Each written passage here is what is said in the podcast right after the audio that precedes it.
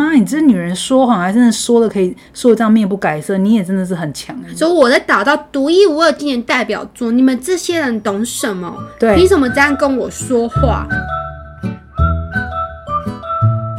好，我们今天想要跟大家分享的是一部 Netflix 上很有名的影集，对，虽然它风头已经过了，但是因为我们看完它这部片之后，其实感触很深。先说一下这部片名叫做《创创造造安安娜娜》，虽然我们都知道它就是个骗子哈，仔细的去对应到我们现实生活，这个骗子还蛮多可以学的耶。欸好，这就是我们今天这一次节目内容，特别想要把《创造安娜》它里面的几个环节，是我们特别有感觉，从这期节目中分享给大家。安娜一开始告诉别人嘛，就是她是一个创业家，他说他要创一个基金会，对然后打造一个艺术天堂，让很多贵妇啊、上流人士来这边没错，聚会，而且是租下一个很贵的一个大楼。对，那在这之前，他实际上会让这些有钱人相信也是情有可原，因为他讲说他是个德国的有富商对的她是女一儿个嘛，然后有呃信富豪托，的女儿，她有信托，在她二十五岁的时候会下来，对然后里面有几百万的美金，只要这笔钱下来，我就可以完成什么事情，然后建立一个大楼，然后我请了哪些艺术家、哪些有名的建筑师等等的，已经帮我规划这么多。没错，就是我觉得他那个眼神啊，非常的厉，讲话的那个口气非常的肯定，他都说我在打造独一无二经典代表作，对。然后你看他的那个仪态，然后他整个那个气场，就是他讲的一副很肯定，对不对？他只欠东风，就是事情是大家可以学的，就是要骗人之前要先骗骗自己。己对，用“骗”这个词，其实我觉得是比较负向的。那如果我们用一个比较正向的说法，就是你要说服人之前，你要先说服你自己。像我的工作是蛮常看到一些新创产业，或者是有时候我们要去跟客户提案嘛，对，客户提案，有时候坦白说，就是你要让你的呃投资者，或者是你要让你的客户相信，实际上你有这个能力可以做这件事情之前，其实有时候我们要先有一种就是告诉自己说，其实我真的可以。我觉得那是一种对自己的肯定。对，然后那个气场，你说出来的话的肯定感、呃稳定性，或者是说服力，都会比较足。看到有些人就是讲话，他都是好像没准备好，就是啊不好意思，呃我再想一下，对，呃、这啊应不好意该是思这样吧，我我这样嗯呢。然后有时候我都觉得说，你不应该跟我说不好意思，因为现在你已经跟我约了时间，你应该要 ready 好来告诉我这件事情，怎么会一直不好意思？是没有错。我会觉得，如果你真的想要去说服一个人认同你的提案或是你的创业的这个机会的时候，真的就像刚刚讲的，就是真的是只欠通风，好像你现在我现在跟你讲的事情，你就只差你把你没有把钱投资给我，就是你的损失是那没有种感错觉了。你不跟我合作，是你漏失了这机会。对对对，所以真的觉得他在呃说服人这件事情上，我是觉得很值得学习。有一句话是这样说，就是失败主义的人会失败，不是因为别人，而是因因为为。自己嘛，对，就是你连自己去说服你自己会成功的这个强度都没有的时候，你要怎么会让人家相信你？所以有时候那种必胜必死的决心，我觉得那是一种什么？就是你已经跟你自己讲，我没有退路了，嗯，我今天就是只能往前冲了。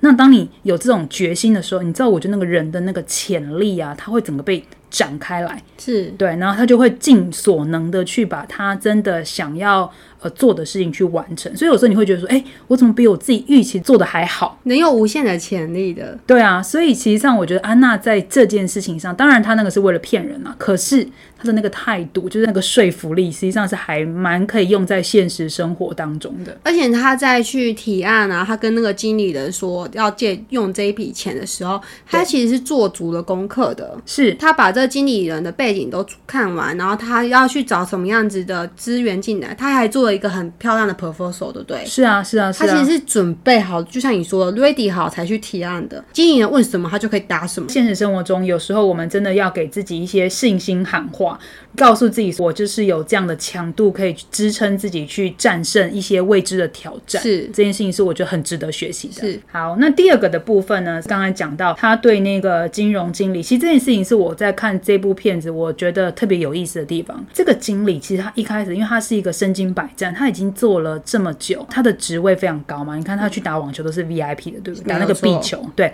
可见他经手的这种案子，他看过的这种创业家一定是非常非常多的。阅人无数，对，然后实际上他们在做这种呃要把钱批给就是贷下来给给这些创业家的时候，是他要看的这个数据啊资料，实际上是要非常非常的理性客观，绝对不会只是满怀的梦想跟热情，这些对他们来说这叫基本。第一次安娜找他的时候，他是不是就完全不买单？可是他后来就跟他讲。你这个东西我不要，因为你没有任何的第一个你的成本效益是什么，你多久可以回收，你的这个商业模式，你的什么什么，他就讲了非常多这种商业上需要的这些数据来支撑我愿不愿意把这款项带给你。跟大家讲，你没有这些东西，空有梦想，我还是无法把钱带给你，这很合理啊，很合理，对不对？是。对，可是为什么他后来还是被安娜说服了？而且他还帮安娜勾说，那个表单里头有一个是写说这个人有没有还款能力，他还帮他保证哎、欸，是还勾了。是片段里头，记者是有说他也很怀疑这件事情。这个记者去访问他们，同样都是这种金融经理人，是然后他有讲到说，当然啦，那有时候金融经理人呢，他也是一个面子问题，他就会赌嘛，他会觉得说，如果被我赌赢了，这个机会对他来说，他啊是抢握先机了。是没有错，就有点像是他看到未上市的股市，他先投资了。对对对对对。那我们要讲的事情是，为什么在这过程当中，这么一个身经百战、阅人无数的人，还是被安娜说服了？而且电影演的还蛮有趣的，他嗯演说他好像自从接触安娜之后，他原本的夫妻生活啊，跟女儿之间的问题啊，好像都沿路解决了。对好像安娜也带给他无数的希望，还帮他解决家庭问题。我觉是得这一面我还这一 part 还蛮有趣的。安娜在说服他的时候，她运用了一个非常好的一个技巧，运用人性的同理跟弱点来作为谈判的一个关键。正向来说，就你找到了这个人他内心的一个痛点，或是你找到一个共鸣。举例来说，他一开始安娜的这种空有情怀，她不买单。可是当安娜看到他桌上的那一幅全家福福，然后看到他女儿，觉得哎，他女儿跟我应该差不多大，应该是二十五岁差不多左右。对，所以安娜就开始有计划的布局哦。你看，她连他们去看展览，她跟他讲说，呃，我爸爸没有给我任何金钱的澳元的支持，他说我爸在我某一年的时候就断了我的金对钱他。都是靠他自己这样拼上来的。然后，所以他要积极的跟银行做贷款，然后要来争取这些投资的机会。是 OK，那甚至他那时候钱在没有带下之前，这个经理人不买单他的时候，他也跟他讲说，如果今天换成你是你的女儿，她今天刚出社会，她就是没有任何的经验金，源，他没有任何对资源他。就没有资源嘛？他们年轻人怎么会有资源？难道你就不愿意去相信他有这个机会可能实现？他有这个潜能，可能实现嘛？对，所以他用了这个点，而且这个电影刚好演到说，这个女儿经理的女儿刚好在职场上确实也遇到一些状况，对就打电话来跟爸爸要钱，然后跟他抱怨说，哦，我在职场上就是同事前辈们就是会排挤我啊，会打对压我啊，等对等的。没错，然后再呼应到安娜对他讲的说：“难道你就不给年轻人机会吗？是的如果是你女儿，就不会给她机会吗？”哎，整个就完全打中了。所以他完全用了一个同理心来，你让他同理了这个情境，然后完全去理解说现在这个人他正在经历的这件事情，唤醒了他去理解安娜的处境，他完全反射到他自己，所以他是突然就觉得说，OK，我好像也认同了你的说法。而且他后来还真的去断他女儿的金源， 我觉得这一部真的太好笑。他应该觉得说，要是我断我女儿的金源，搞不好我女儿就会是下一个安娜，有对这么有勇气去面没对错这么多事情，而不是只是靠爸妈的后援。对，所以他后来对他女儿也不再这么的包容，就是每次他女儿打电话来要钱，他都给他。他现在开始会跟他就觉得我应该要给你一点训练，像安娜是一样。有一部分是跟他老婆说，还记不记得我们刚搬来纽约还是刚搬来这里的时候，我们是住的小小的房间啊，一路就是从白手起家对这样爬上来的。是想到自己以前的那个年轻白手当起家年的年自轻的己，时候，所以我必须讲安娜这件事情哦。说真的，在现实当中哦，如果我们用到说你要去谈判，你要让人家接受你的提案。即便你跟他不认识，你发现他们其实 OK，真的都还不错。可是我突然看到一个点，我可以切进去，是这就是你在谈判的时候，你用了一个一个弱点，或是你让它产生共鸣的这种感觉，实际上是还蛮管用的。我真的这样觉得。是好，那再来的话，有一个点就是 Rachel 跟 Matt 朋友就是他的清好单朋友，好，就是提法特有感。还说第是三点，我们看到是关于朋友这件事情。嗯，会看到剧中呢，这个安娜其实身边有呃来来去去大概有三到五位朋友。对，那其中有一个特别明显，就是叫 Rachel，因为 Rachel 最后是有告上他的。对那簿为什公么堂，嗯对簿公堂？OK，、为什么会这样？是因为那时候他们出去玩嘛，然后安娜的卡刷不过，所以 Rachel 就帮他带垫了六万块的美金。非常多，哎、六万块美金是180 180万万台币。差不多。他们去摩洛哥一趟一百八十万台币，哦，那时候他们极尽奢华，就住最好的对 villa，、啊是的是的然后是的去哪里参观都是要钱的，没错，都是最高级的。没有错。我可以很同情瑞秋，他在那一段时间，呃，公司一直追着他，哎、这笔钱你是用公款，因为你他是用公司的公司卡去刷的，因为那个时候当下就是他们如果没有把那个钱付出来，然后那个那一家旅馆已经派那个保镖直接把他们堵住了嘛，保镖你也都不很要想凶走，对和我黑道一你样。敢你敢赖账的话，你真的不用想离开这个地方。那 Rachel C 那时候被吓死了，她觉得天啊天啊，我不行我不行，我一定要赶快。就是把这件事情解决掉。那安娜那时候实际上就是因为她的贷款没下来嘛，没下来所以她实际上她没没有钱。钱对，那 Rachel 就赶紧去解围这件事情，所以她就刷了公司的他信就用卡。拿，因为他的两张卡，私人卡被压在另外一家店，然后对公司卡拿出来先付了对饭店的钱，对嗯，那付了六万块的美金，总 total 就是对球就跟他告上了嘛。那我觉得最有趣的是，哎、最后陪审团居然是判对球的告没有成立，就是无罪。无罪，也就是说对球没办法告安娜。嗯，那我就想说，哎、为什么瑞修为什么最后陪审团是这么想的？那我记得最有印象就是律师在问这个瑞秋的时候，嗯对瑞秋，你跟陪审团哭很惨吗？我那时候身心多么受害者煎熬，然后我在公司里头，我只是一个小助理，却刷了六万块的公司卡，他是其实蛮有种的、欸。小助是理啊然后是啊刷是六啊万块公司卡，然后就是我每天这样子很煎熬的，然后我一直在这想三办个法月要一直去拿那个还钱，对我一直在找安娜，然后找不到她，找了安娜出来谈判，她却对我发飙。对他们有一幕有演他们在餐厅的时候，凯西跟另外一个女生朋友陪着瑞秋去要钱，是的，然后安娜还炸掉。对，安娜还说，绕跑。对，安娜还绕跑。对嗯然后就是死不还钱就对了。其实安娜身上就真的没有他钱，真的没钱。如果就剧情上来来演绎的话，他并没有真的不想还钱，只因是为他中间钱没下来。也有还瑞秋五千块美金。哦，OK，对对对，记得他其实有有有还，是也是有。我觉得安娜其实也是有还想还想要钱赶的快还，但他实际上他就是没钱嘛。嗯。陪审团为什么后来没判他？就是认为他无罪，因为律师在问他说：“对你被骗了这六万块，可是前面这两年你跟安娜来往，里面的晚餐钱你有付过任何一毛钱吗其实这是事实啊。其实那时候我在看这件事情的时候，我觉得这个在现实生活中，很多有钱人或者是有些漂亮女生，我觉得他们身边的有些好朋友都会有这种心态。？”就那是种心态就是，反正因为漂亮的女生嘛，就是有男生追啊，就会有很多资源，吃香喝辣都不用自己买单嘛。嗯反正男生会付，然后有钱人身边就更多啦。反正他们去的高级场所都是有人款待的，或者是他自己本身分就有钱到爆炸，他根本也不差你一个人来嗯吃。所以有些人就是很喜欢黏在这些有钱人或是一些漂亮女生的身边。我觉得他们就很像一个那种寄生虫心态，贪小便宜心态。Rachel 实际上在这件事情上，她跟着安娜吃香喝喝辣，辣穿名牌，安娜买衣服给她，所有身上用的。当你在享受这些东西的时候，哎，你怎么就没有那么一点不好意思哦？他有一幕是奈芙另外一个女生去找瑞秋说：“我们要去监狱看安娜。”然后瑞瑞秋就说：“我不可能去看她的。”然后奈芙就说：“你现在还身上还穿着安娜买给你的衣服，然后你是啊说你不去监狱看安娜，你现在是我觉得这个朋友的心态不太正确。如果就以安娜身边的好朋友来比较，你说一个是 Rachel，一个也是是瑞芙嘛，哈，奈芙哎，黑人，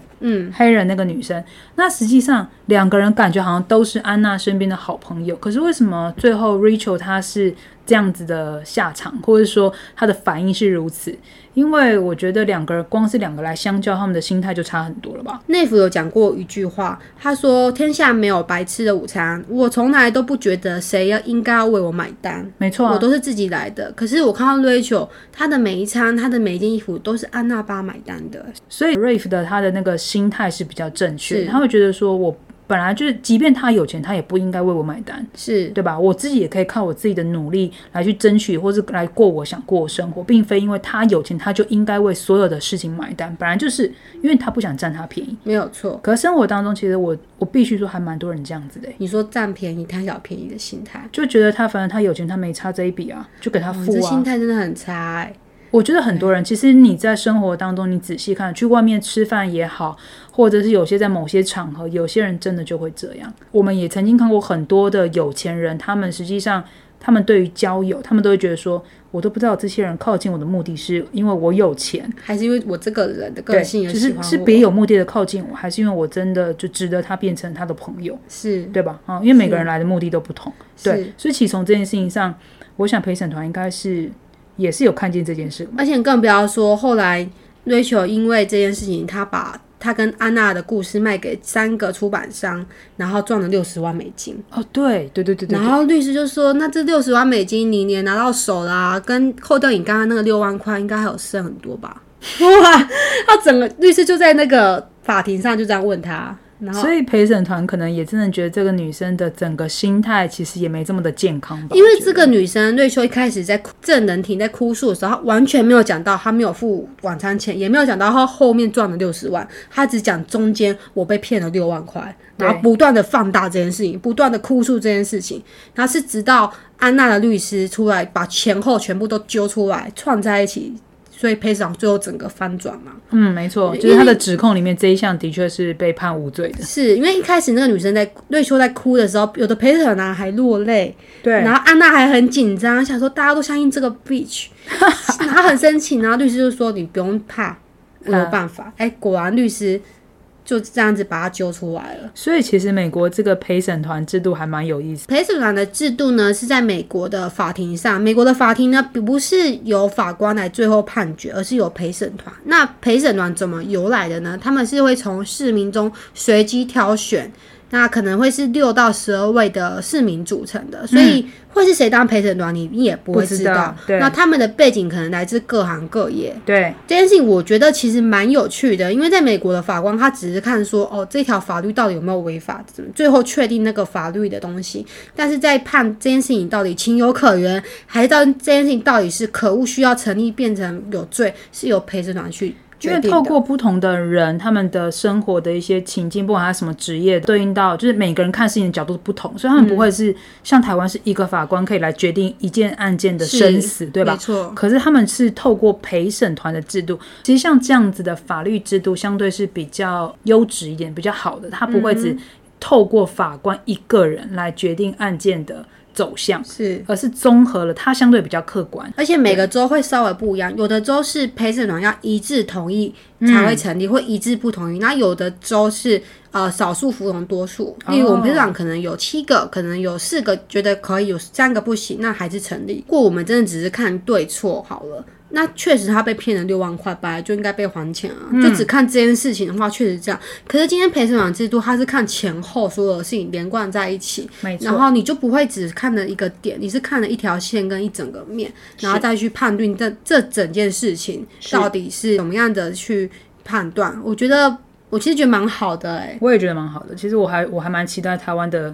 法律可以慢慢走向这一块，是对它比较成熟。是，嗯，因为本来就不是一面支持或是一个点可以决定整件事情的。刚刚说到奈夫啊，其实安娜有没有付给奈夫钱？有，安娜给他很多的小费。嗯，然后安娜其实也有几次有请奈夫吃东西跟买衣服，但对是奈夫的心态都是你不用买给我啊，我怎么换要买给我，或是、嗯呃没关系，这顿换我请之类的。我觉得一开始奈夫也是为了钱接近安娜没有错，因为安娜确实给小因费为他给了大很方很丰厚的小费，对，但是奈夫后面是真的也很真心帮的安娜，她透过她的人际网路，然后所有的饭店她认识的所有的柜台的人呢，去帮安娜打理她的后台。例如像是安娜是一个王后，奈夫就是旁边要把这小个助理，皇后撑起来的那对个，他的确拿了这个军师这样小费，可是做事情做得很圆满，很对，很周到。她拿的也心安理得。是啊，可是像他拿这个，他有跟安娜分享，因为他也是有个梦想的，是他是要去拍电影的，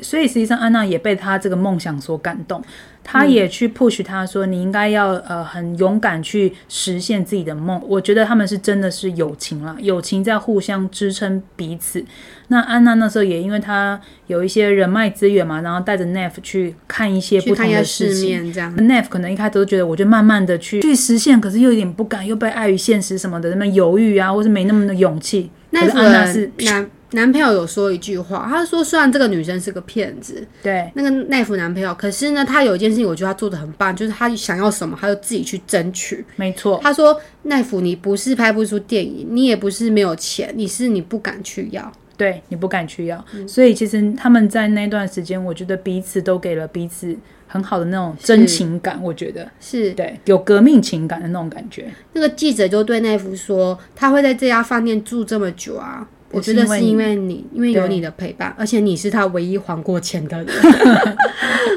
了解，所以其实到底怎么样才叫真的好朋友？我觉得大家可以透过这件事情来看，就是你现实生活当中什么样的人才是你真正可以呃成为你的好朋友？你的这个标准在哪里？你到底要的是什么样的人待在你身边，而什么样人可以交心？这件事情我觉得很值得大家去是思考。我觉得好朋友真的是一个平衡的、也不是说谁付出比较多。像瑞修跟安娜在一起，都是安娜在付钱啊。可是是内府跟安娜在一起，对内府也拿到安娜的小费，可是内府背后也帮安娜做了很多事情，而且他真的遇到困难的时候，他是会替他出头的，是是这对啊样互相的。这才是真的好朋友吧？是，对那啊有一次安娜在那个饭店被骚扰嘛，还要被跟上去，内府马上就冲出去，是啊，就是刚用他的职位把那个人请走，这样子。所以其实真的好朋友，他不会只建构在物质跟金钱上面，而是真的在感情上面的这种交情跟友情是值得去深耕跟经营的。因为他不会发生事情，马上就跑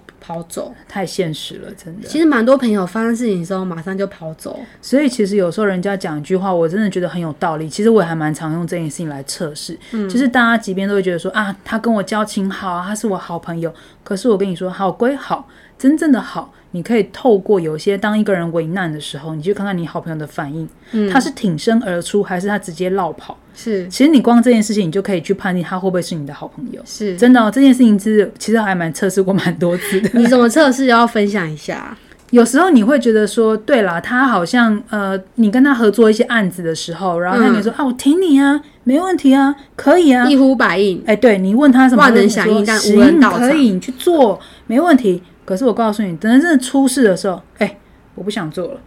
哦，啊这个我不要了。呃我觉得我想一想，我看这个东西，嗯，我觉得我没办法。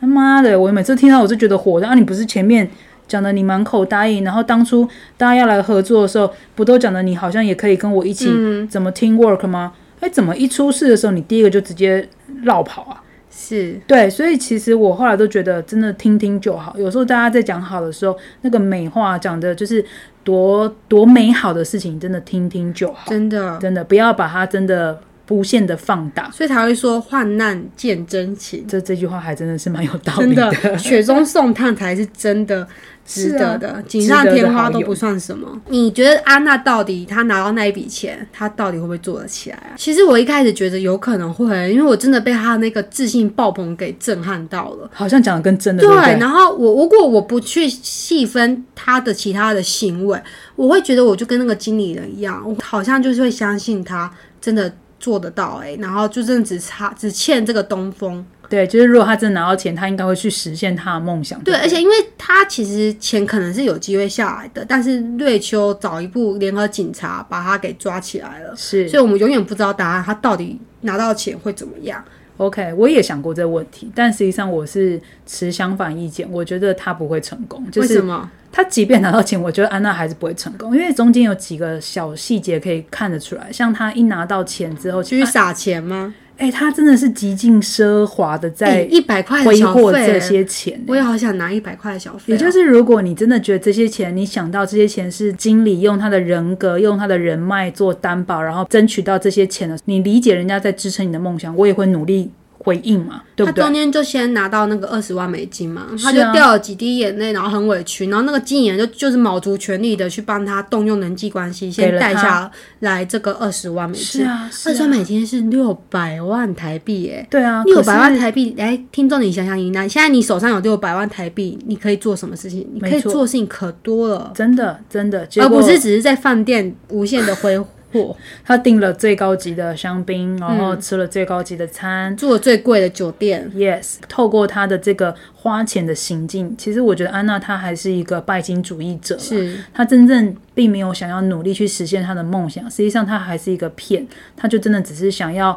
不费吹灰之力的，当然她还是很努力在骗钱，但是应该是说她拿到钱之后他，只有努力在骗钱，前面这哦努一力骗段钱，然后努力挥霍。对对，她就是想要享受那种物质啊、上流社会啊、那种名牌顶级的这种生活，终究这是她她的梦想之一。如果他拿到这六百万，他开始有做一点事情，搞不好可以拿到的更多、欸。所以我就说，安娜她实际上哦，我觉得她会失败，还有一个原因就是目光短浅嘛，目呃不能这样讲，应该是说她还是沉不住气，沉不住气，沉不住气，然后呢，他赢到了钱之后就赶快挥霍掉。就不要看了。为什么讲他不会成功？他真的是一个人的自信，在另外一个层面的意思，反向意思就叫自自卑，大。哎、自大，自大跟自卑其实都有。嗯哼他的自大就是他，你看哦，他拿到钱之后，他会歧视跟鄙睨别人呢。欸你看他骂那些酒店的那些服务生，或者是他在骂别人的时候，他是那种很鄙睨的态度。是可他的自卑是什么？当他的说谎被人家戳穿的时候，极尽自卑，甚至直接暴怒，暴怒然后绕跑。所你以说他们在餐厅的时候，对啊，就是三个哦女他生整个生气，要跟人他家要跟他说你你的你的那一间就是被人家租走了，他整个发现他的梦想真的被戳破之后，他直接把手机丢了，然后开始骂别人，叭叭叭叭叭，一而直且骂。他对那个凯西说：“你凭什么这样跟我讲话？我把把你 fire fire。”对凯西说：“我早就也 fire 你了，没有在跟他怕。所以我觉得他其实心里面他就是有那种阶级粉啊，他还是觉嗯得那种上流的那种最高级、那种权权势的那种东西，极度自大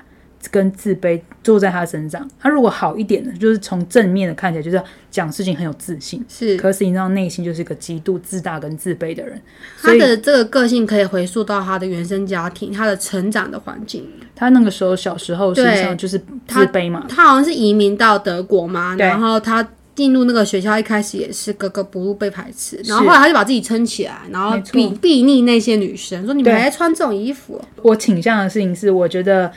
他不会，他不会成功。而且我 我坦白讲哦，我觉得如果他用骗的都可以骗到这么多钱，他干嘛要真的挽起袖子，然后非常努力的实干呢？其实真的有这个说法，有些人说用骗就有钱了，我为什么要努力？对啊，我干嘛真的埋头苦干，然后嗯努力去打造这些事情，一步一脚印的去做起来？他不用啊，他就是我出骗一张骗骗嘴，掉几滴眼泪，就六百万的台币进就我入户袋头了了。是那我再掉更多眼泪，再讲更多话，是不是就更多？那我干嘛要卷起袖子去做？安啊娜实际上真的是算聪明了，因为她骗这些钱的时候，你看她都是找上流社会的人下手，所以她真的还蛮懂心理学的，我必须这样讲因。为上有社会人会觉得很丢脸，对啊，我然后也天哪不敢我被一个张小扬女生骗了这么多钱，然后实在太丢脸了。不好确意思实啊，讲就是因为瑞秋不算上游社会的，不算不算不算，所以他会嗯张扬嘛。我被骗了六万块，我多可怜。可是你看那些被骗更多的经理人也好，或者是那个之前的贵妇一个话一句不嗯都吭，不讲话，太丢脸了。也没有告 他。我觉得他不会啦，基本上我觉得如果他真的拿到这些钱，他应该会继续挥霍，挥霍可能接下来是买一台飞机之类的。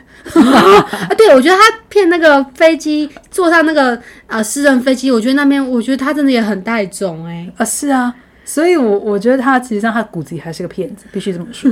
他是一个非常带种、非常自信爆棚的骗子。哎、我们是因为知道他是个骗子，你没有觉得看到他可以骗成这样，真的是看到牙痒痒，觉得妈，你这女人说谎还真的说的可以说的这样面不改色，你也真的是很强、哎所以我在打造独一无二经典代表作，你们这些人懂什么？对凭什么这样跟我 说话？对，我是安娜什么什么什么基金会的，真跟的。刚他精的赶快这样子，对啊，一正一反，就是看到他的有时候用在正面的事情上的确可以学，可是。讲难听点，他这个个性哦， 我真的是很想把他掐死。今天来总结一下我们对创造安娜，如果真的用在你的生活上生活上，OK，有什么好的启发是好的、哦，好的好的大家好不的要去当骗子哦，我们没有鼓励你当骗子、哎，对对对，我们总结第一个呢，就是你要先骗人之前要先骗自己，所以就是要说服人之前是要先说服自己，告诉自己说，对我有这样子的力度，我有这样的强度，可以来去战胜一些未知的挑战跟可能。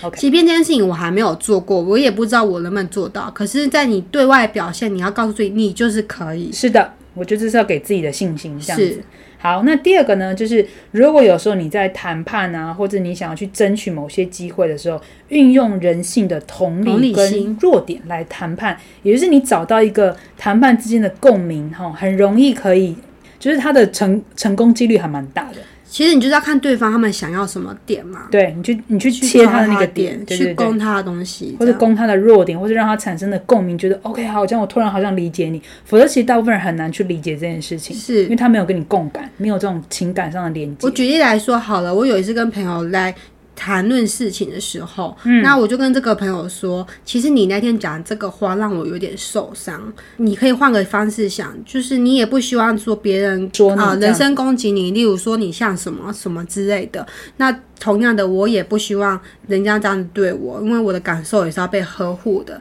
哎、这么一瞬间，我那个朋友就懂我在讲什么了。是因为同理了你的是情境、你的心情，这个的确在运用在呃沟通技巧上，呃不要讲说去谈判，这个都还是已经大事情。我们人跟人之间，你跟你的亲密关系、你的呃亲很亲近的人，其实上要讲一些事情，你真的希望他可以接受你的这个论点的时候，用这件事情实际上是一个很好的方法。好，那再来就是你的朋友嗯朋，友的清单，嗯，朋友呢要怎么慎选朋友？啊我觉得是可以从一些小细节去观察的啦。例如一起去吃饭的时候，然后他就是在位置上就是划自己手机，也不帮忙。好像这件事情就是不关他的事一样。对，然后都要大家服侍的好好的，也是有这种的。你可以从很多哦细节去看说，诶，这个人值不值得深交？嗯这倒是真的，这倒是真的，就是其实从很多小地方你就看得到。那其实我真的觉得，真的好朋友啊，他一定会真正都是在交情上、情感上，就我也同理你，你也同理我。就算你有钱，那也是你的事情。嗯，好，今天我吃这一顿餐，我我跟你一起来聚餐。各付各的本来就是基是本，合没理的有人应该谁为谁买单。甚至我必须说，有时候男女朋友也是，但是大家有时候是互相，就是例如说，今天我有什么好事情，我太开心了，我想要分享给大家，这一顿我请，嗯或是啊，我知道你最近特别辛苦，这一段我来我来处理。啊，这个是大家同理或者感受到你的这种分享的喜悦或什么，可是并不是每一次的支付或是每一次的这个都是应该是理所当然的，没有一件事情是理所当然的。好朋友就是因为也因为知道，假如说你最近有困难啦，或是你最近也还在努力啦，我们大家互相，你撑着我一点，我撑着你一点，但是我们共同往同一个目标去努力，或是我们的感情是越来越紧密的。其实这就是一种经营，是对吧？？它不是在于这个金钱或是物质上的计较，而是我真的想跟你经营这段友情。是我认为这个是更可贵的啦。是没有对错。 OK，所以真的也可以从这部戏去检视一下你自己的朋朋友友清单，这很重要哦。还有说来到家里做客，你看他会不会把垃圾带走？哎、我其实这件事情我是还蛮蛮喜欢的，嗯，就是有些人不要讲垃圾袋的，有些人收都不收，好是吗？，